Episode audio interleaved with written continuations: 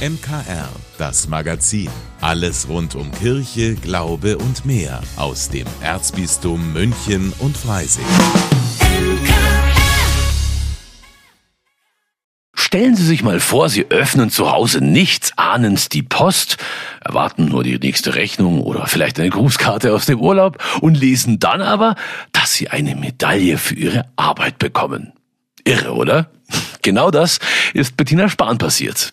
Sie ist die katholische Leiterin der Bahnhofsmission hier bei uns in München und hat die bayerische Staatsmedaille für soziale Verdienste verliehen bekommen. Aufregend, oder? Natürlich eine große Freude. Als ich die Nachricht bekommen habe per Post, da war ich dann schon ein bisschen fast überfordert, weil es mich halt auch so ganz persönlich betrifft. Natürlich auch die Bahnhofsmission, aber es ist natürlich auch eine persönliche Ehrung und auch Ehre und das ist schon was ganz Besonderes. Die bayerische Sozialministerin Ulrike Scharf verleiht diese Staatsmedaille in diesem Jahr an Menschen, die sich in sozialen Bereichen besonders engagiert haben. Über die Auszeichnung freut sich Bettina Spahn. Ich denke, es ist eine Bestätigung dessen, so wie die Bahnhofsmission einfach da ist und wie wir alle hier diese Arbeit tun und diesen Dienst tun. Eben auch gerade in den letzten Jahren während der Pandemie oder zu Beginn des Ukraine-Krieges.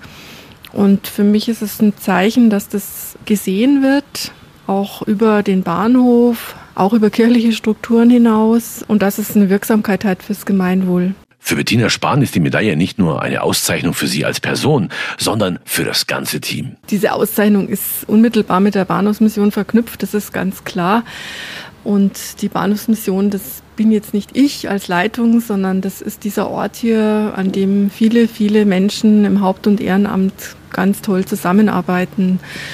Und ohne dieses Team äh, wäre das nicht möglich. Es ist es ist Teamwork. Ja, und dass die Zusammenarbeit so gut funktioniert, liegt ja meistens auch mit an der Leitung. Das findet auch Bettina Spahns Kollegin Veronika Brader. Ja, ich finde, dass wir ein ganz gutes Team sind und es hat auch viel mit der Leitung zu tun, auf jeden Fall. Also die Tür ist immer offen, wir können immer kommen mit allen Fragen, die wir haben oder mit allem, was uns bewegt. Also das ist einfach eine sehr flache Hierarchie und ein sehr ja, durchlässiges System und das trägt viel dazu bei, dass wir einfach ganz gute, ja, ganz gute Stimmung hier haben und ganz gutes Team sind.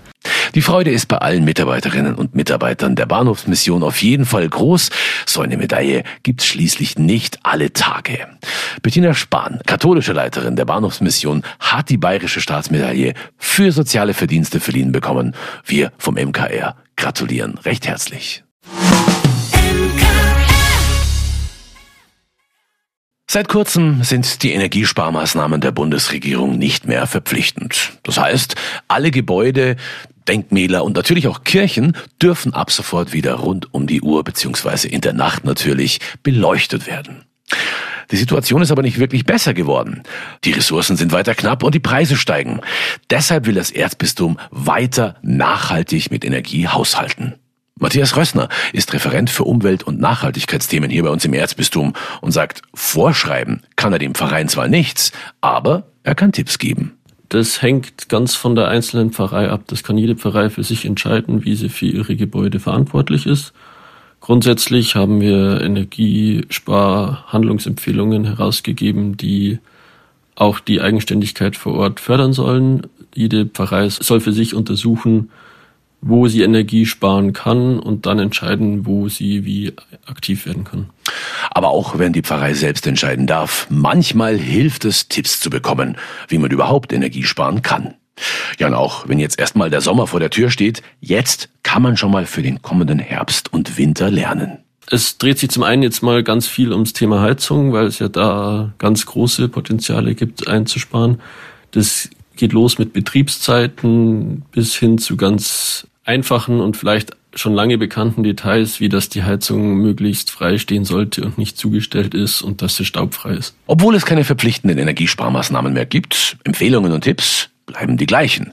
So schaut zum Beispiel auch der Pfarrverband München Westend weiterhin auf seinen Energieverbrauch, erklärt uns Verwaltungsleiter Oliver Schulze-Narup. Durch die höheren Kosten möchte ich schon auch, dass wir da nicht umsonst heizen oder nicht unnötig heizen, sagen wir mal so, wenn es nicht notwendig ist. Das wird sicherlich wie gesagt, auch für die Zukunft eine Aufgabe bleiben. Denn das Heizen ist nun mal weiterhin der größte Hebel, wie Kirchengemeinden Energie sparen können. Stille. So steht es zumindest auf der Titelseite der neuen Ausgabe der Münchner Kirchenzeitung. Stille hat für mich eigentlich was Entspanntes und Beruhigendes. Wer aber einsam ist oder sich alleine fühlt, genießt, denke ich mal, nicht unbedingt die Stille. Warum und auf welcher Ebene sich die Münchner Kirchenzeitung in dieser Woche mit der Stille beschäftigt und was Sie in dieser Woche sonst noch alles zu lesen bekommen, das hören Sie jetzt von meinem Kollegen Joachim Burkhardt aus der Redaktion der Münchner Kirchenzeitung. Servus, lieber Joachim. Hallihallo.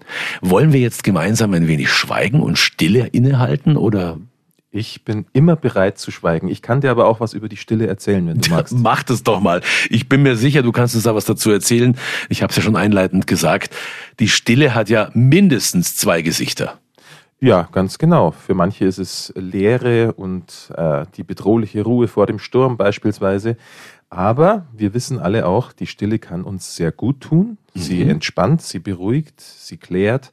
Aber irgendwie verlieren wir sie zunehmend aus unserem Blick. Ich habe so das Gefühl, unser Alltag ist immer mehr von Lärm und Hektik geprägt. Und wo gibt es denn eigentlich noch echte Stille? Stimmt, stimmt. Wie habt ihr euch dieses Themas angenommen in der neuesten Ausgabe? Naja, wir haben natürlich schon ein bisschen die kirchliche Seite beleuchtet. Wo gibt es Stille zu erleben? Natürlich im Kloster. Und wir haben mal nachgefragt, was gibt es eigentlich bei uns in der katholischen Kirche für stille Gebetsformen? Wo spielt eigentlich die Stille eine Rolle beim Beten im Gottesdienst. Und da haben wir verblüffend viele und interessante Dinge gefunden. Mhm. Das beginnt beim Rosenkranz, das geht hin zur eucharistischen Anbetung bis hin zu einer christlichen Zen-Meditation. Mhm. Ich würde es fast auch runterbrechen, wenn ich manchmal nach Hause gehe und der Tag sehr stressig war. Wir laufen ja hier durch die Münchner Innenstadt, quasi durch die Neuhauser Kaufhänger Straße. Da sind ja so einige Kirchen, die man kurz konsultieren kann, indem man ganz kurz auch Stille für sich findet. Das ist auch sowas sehr, sehr Erholsames. Aber ihr habt euch jetzt nicht nur mit dem Thema Stille und Ruhe beschäftigt in der neuesten Ausgabe. Ganz genau. Es steht uns nämlich eine relativ laute Nacht oder auch ein lauter Festtag bevor. Ach. Das wäre der 1. Mai. Und das wilde Treiben beginnt ja meistens schon am Abend oder in der Nacht zuvor, die sogenannte ja. Walpurgisnacht. Ja, und wenn dann am nächsten Tag der Maibaum aufgestellt wird oder davor schon gestohlen wird, äh, da ist was los und da dürfte in einigen bayerischen Dörfern nicht allzu viel Stille herrschen. Tja, absolut. Ihr beschäftigt euch also auch mit Themen zum, zum Start in den Mai, in den Marienmonat Mai. Ganz genau. Jetzt geht's los. Der Mai, vielleicht einer der schönsten Monate. Die Marienverehrung spielt hier eine große Rolle. Wie gesagt, äh, mit großem, äh, mit, mit Pauken und Trompeten wird's erstmal, wird erstmal der Mai eingefeiert am 1. Mai und ja, dann schauen wir, was uns erwartet. Hervorragend. Vielen Dank dir, lieber Joachim. Das und mehr lesen Sie in dieser Woche in der neuesten Ausgabe der Münchner Kirchenzeitung. Ab sofort an und in vielen Kirchen des Erzbistums, ganz bequem nach Hause geliefert und natürlich digital als E-Paper oder mit der Michaelsbund-App. Egal auf welchem Weg. Wir wünschen Ihnen viel Spaß beim, ich sage jetzt mal, stillen Entdecken vieler schöner Beiträge. Vielen Dank, dass Sie sich unseren Podcast MKR, das Magazin des Münchner Kirchenradios, angehört haben. Wir freuen uns, wenn Sie unseren Podcast abonnieren und in der Podcast-App Ihrer Wahl bewerten. Am liebsten natürlich mit fünf Sternen. Wir haben auch noch viele andere schöne Podcasts. Diese finden Sie unter münchnerkirchenradio.de und überall, wo es Podcasts gibt.